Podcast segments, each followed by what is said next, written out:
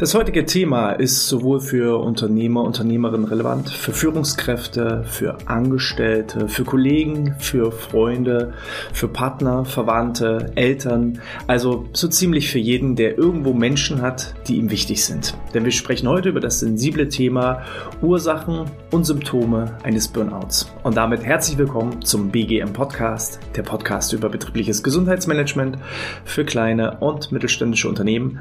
Mein Name ist Hannes Schröder. Ich möchte die heutige Episode mit einer kleinen Geschichte beginnen.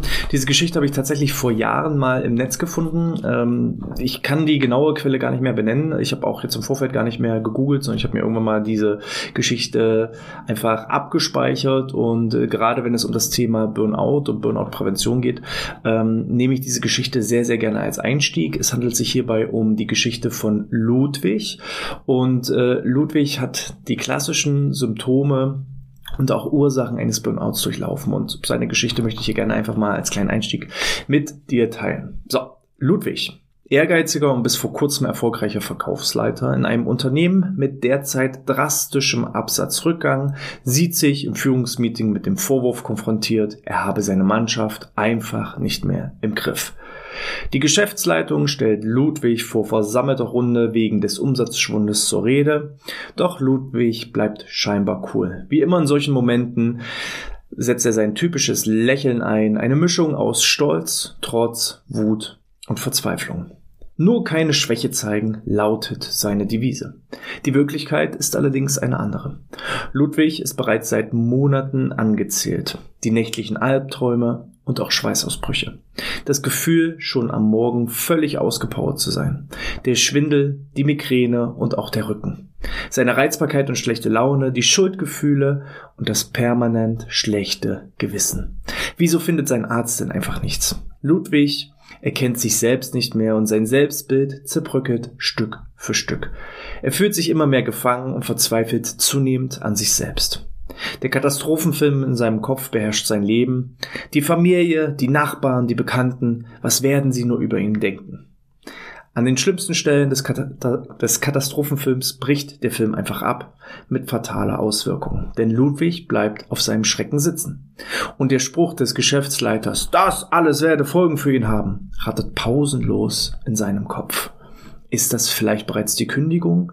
Er einst Champion mit unermesslichen Tatendrang und unermesslich Energie, nun plötzlich ein Schwächling und Versager? Nein, Ludwig wird es jetzt allen zeigen. Er beschließt ab sofort mehr Druck zu machen, denn insbesondere sein bester, bisher bester Verkäufer Armin ist ihm ein Dorn im Auge. Seit der plötzlichen Erkrankung des Vaters von Armin ist dieser wie verwandelt. Diese Miene, dieser Blick, so kann man ja nicht verkaufen. Als Profi muss man ja schließlich immer lächeln. Im nächsten Verkäufermeeting konfrontiert dementsprechend Ludwig den Armin mit breitem Grinsen und fragt Armin, wie lange er noch mit seinem grimmigen Gesicht so herumlaufen wolle. Armin selbst ist schwer getroffen und seine Motivation ist gleich null. Und auch die Kollegen sind über die taktlose Bemerkung ihres Vorgesetzten völlig entsetzt. Sie solidarisieren sich gegen ihn und drei Tage später meldet sich Armin krank. Er wird nun fehlen. Sehr lange. Ludwig kämpft unterdessen alleine weiter. Jeden Tag bis spät am Abend immer schwerer geht die Arbeit von der Hand und manchmal starrt er einfach stundenlang vor sich hin. Ist er vielleicht nicht für den Job des Verkaufsleiters geeignet? Ist er dafür untauglich? Und dieser ständige Schwindel in seinem Kopf, ist das vielleicht ein Gehirntumor? Doch wieder geht Ludwig beim Arzt leer aus. Computertomographie, Blutwerte, alles völlig im grünen Bereich. Zum Verrücktwerden. Doch Ludwig schlittert Schritt für Schritt weiter in die Erschöpfung. Und auch seine Familie leidet bereits. Die Ehefrau droht inzwischen mit Trennung. Vergeblich hat sie immer wieder versucht, auf ihn einzureden. Immer öfter muss er sich nun auch mit Kundenbeschwerden auseinandersetzen. Diese spüren schließlich den Druck und die Unfreundlichkeit der Verkäufer und wehren sich immens. Doch Ludwig macht scheinbar unbeirrt davon immer weiter und immer weiter. Doch als er plötzlich wegen eines schweren Rechenfehlers in einer sehr wichtigen Kalkulation zur Geschäftsführung zitiert wird, bricht er bereits auf dem Weg dorthin zusammen. Die Diagnose lautet nun Erschöpfungsdepression. Ludwig wird nun ähnlich wie Armin fehlen, sehr lange fehlen. Doch das Gute daran ist, das Kind hat nun endlich einen Namen.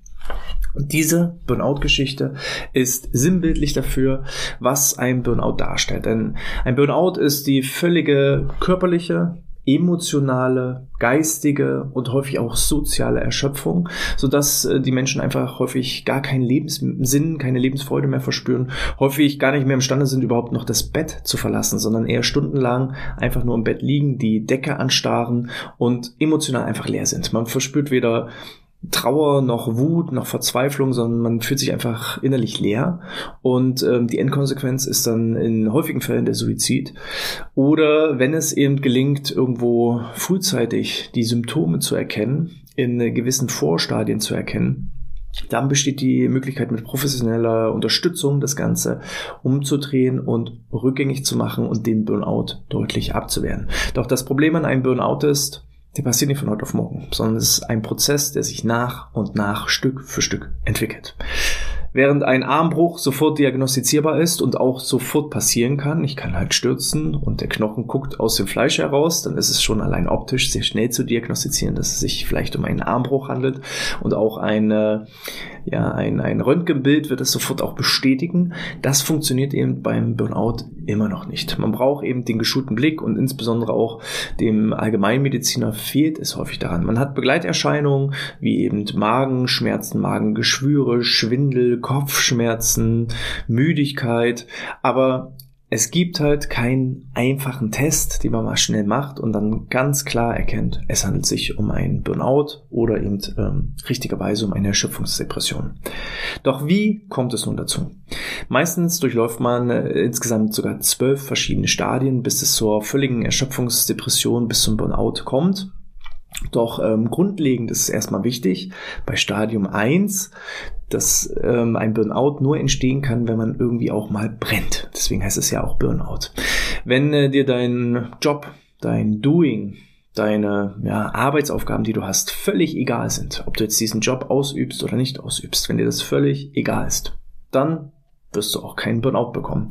Denn ein Burnout im Stadium Nummer eins entsteht immer erst durch den Zwang, sich beweisen zu müssen, sich beweisen zu wollen. Häufig sind es einfach auch ähm, innere Glaubenssätze oder auch ähm, ja Prägungen, die wir im Laufe unseres Lebens, unserer Kindheit vielleicht auch schon mit aufgenommen haben. Vielleicht das Gefühl auch ähm, nie genug zu sein, Perfektionismus zu betreiben eben immer, ja, sich reinhängen zu wollen, es anderen recht zu machen, vielleicht auch, wenn man eigentlich Nein sagen möchte, trotzdem niemals Nein zu sagen. Das sind so typische Symptome, die einfach notwendig sind, damit ein Burnout überhaupt erstmal entstehen kann. Denn in Stadion Nummer eins besteht erstmal der Zwang, sich zu beweisen, der Zwang, sich beweisen zu wollen, der Zwang, sich beweisen zu müssen. Ist, wie gesagt, der Job dir scheißegal, dann ähm, entsteht auch kein Burnout. Aus diesem Zwang heraus, sich äh, zu beweisen, entsteht dann häufig Stadium Nummer zwei, denn man zeigt verstärkten Einsatz. Man geht die Extrameile, statt acht Stunden arbeitet man lieber achteinhalb Stunden oder man lässt die Pausen weg. Man äh, macht ein bisschen mehr als die Kolleginnen und Kollegen, auch wenn mal spontan ein Anruf kommt und es eigentlich unpassend ist, nimmt man trotzdem den Auftrag an.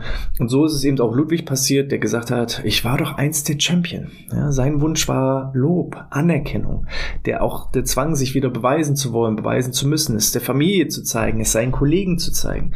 Und dann dementsprechend, ja, einfach sich reinzuhängen. Ja, der un, der unverwundbare Champion, der immer voller Power und Energie steckt, der zeigt verstärkten Einsatz. Und dieser verstärkte Einsatz, solange man das erkennt, ist alles in Ordnung. Also ich kann selber aus meiner eigenen Erfahrung sagen, ich bewege mich auch. Also ich brenne auf für meinen Job. Ich ähm, empfinde auch immer den Zwang selbst, mich beweisen zu wollen, mich beweisen zu müssen. Ähm, ich steige oder zeige auch immer verstärkten Einsatz. Also ich bin immer irgendwo zwischen Stadium 1 bis Stadium 3. Aber spätestens, nachdem ich eine Zeit lang verstärkten Einsatz gezeigt habe und so langsam in Richtung Stadium Nummer 3, nämlich dem Vernachlässigen der eigenen Bedürfnisse komme, spätestens dann sollte ich es erkennen und auch dann ist es noch möglich, wenn ich diese Selbstreflexion habe, dem Ganzen entgegenzuwirken, entgegenzusteuern. Denn durch das Vernachlässigen der eigenen Bedürfnisse, da heißt es eben häufig ein Nein zu mir selbst. So. Also ein Ja zu anderen bedeutet ja immer ein Nein zu sich selbst. Und äh, das Vernachlässigen der eigenen Bedürfnisse, das fängt halt beispielsweise an, dass man vielleicht Hunger verspürt, aber nichts isst, weil man erstmal die Aufgabe erledigen möchte. Oder dass man vielleicht gerne zum Sport oder einem anderen Hobby nachgehen würde, aber dieses Hobby lieber erstmal sein lässt, um noch eine wichtige Arbeitsaufgabe zu erledigen. Dass man vielleicht auch den Toilettengang, den man machen müsste, lieber hinten anstellt, weil man noch etwas zu Ende bekommen muss oder möchte. Oder dass man eben auch Überstunden macht, anstatt wichtige Qualitätszeit mit der Familie zu verbringen. Wenn ich spätestens dann das erkenne, dann sollte ich entgegensteuern. Denn diese, dieses Vernachlässigen der eigenen Bedürfnisse führt irgendwann, wenn ich da nicht dagegen steuere, zu Stadion Nummer vier. Und das ist das Verdrängen von Konflikten und Bedürfnissen. Wenn dann der Partner oder die Partnerin zum ersten Mal zu Hause sagt, Mensch, du machst in letzter Zeit viele Überstunden, ist denn alles in Ordnung mit dir?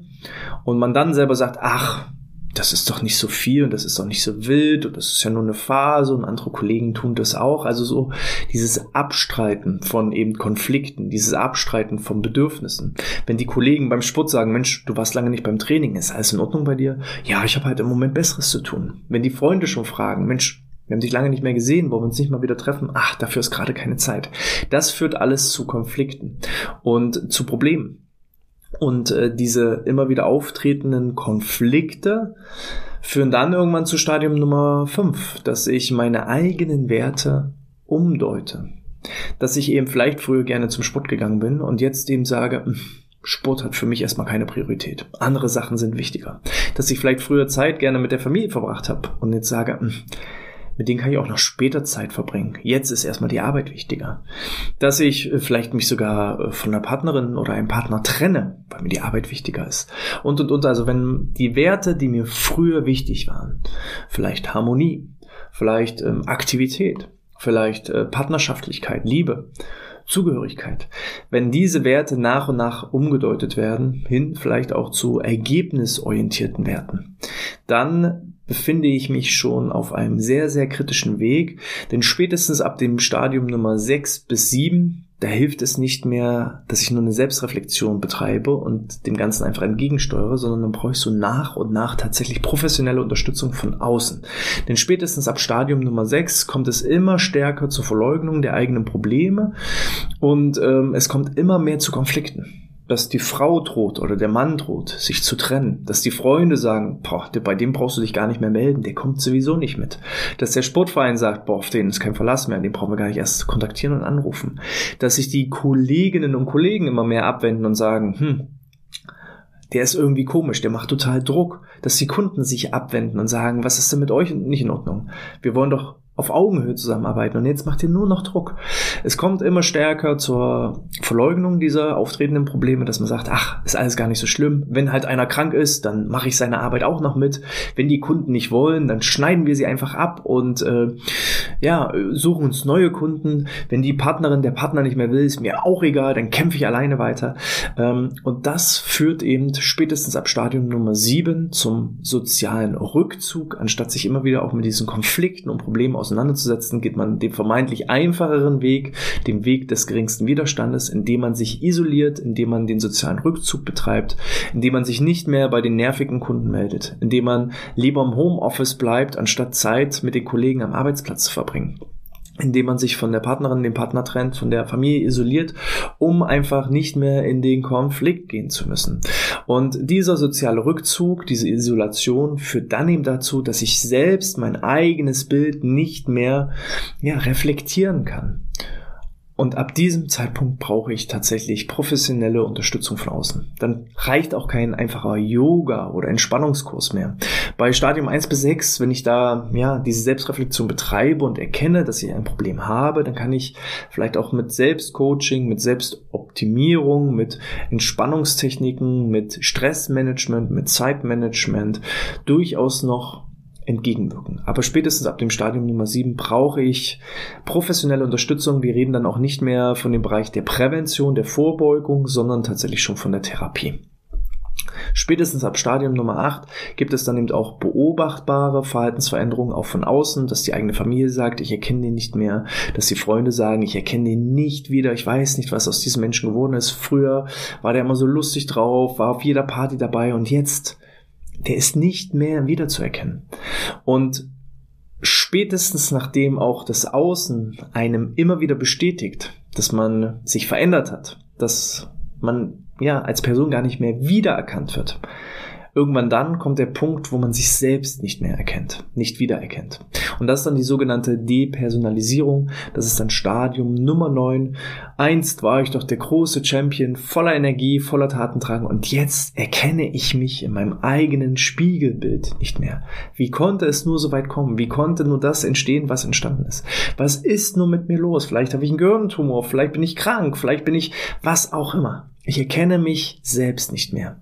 Und dadurch verliere ich mich immer mehr. Ich verliere den Kontakt zu mir selbst, zu meinem Körper, zu meinem Geist, zu meiner Seele, zu meinen Emotionen und verspüre irgendwann nur noch innere Leere. Und die innere Leere ist bereits das Stadium Nummer 10, dass teilweise diese Menschen stundenlang einfach nur stumpf auf den Bildschirm starren, nichts mehr empfinden, keine Freude, keinen Ärger, keine Wut.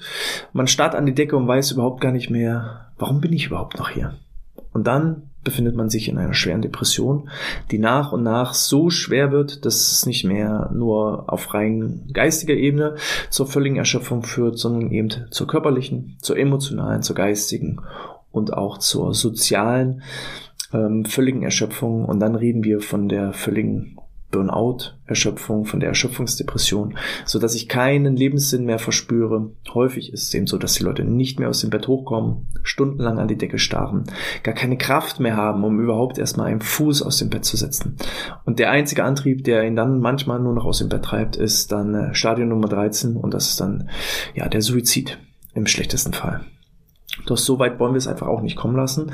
Dementsprechend hör dir gerne auch nochmal, wenn du auch danach googelst, die zwölf Stadien des Burnouts, kannst du dir auch gerne eine Grafik ähm, ja, herausziehen. Ähm, in meinem Fall, die, die ich jetzt gefunden habe, ist es ein Kreis, wo der obere, die obere Kreishälfte grün markiert ist, die untere Kreishälfte eher rot markiert ist.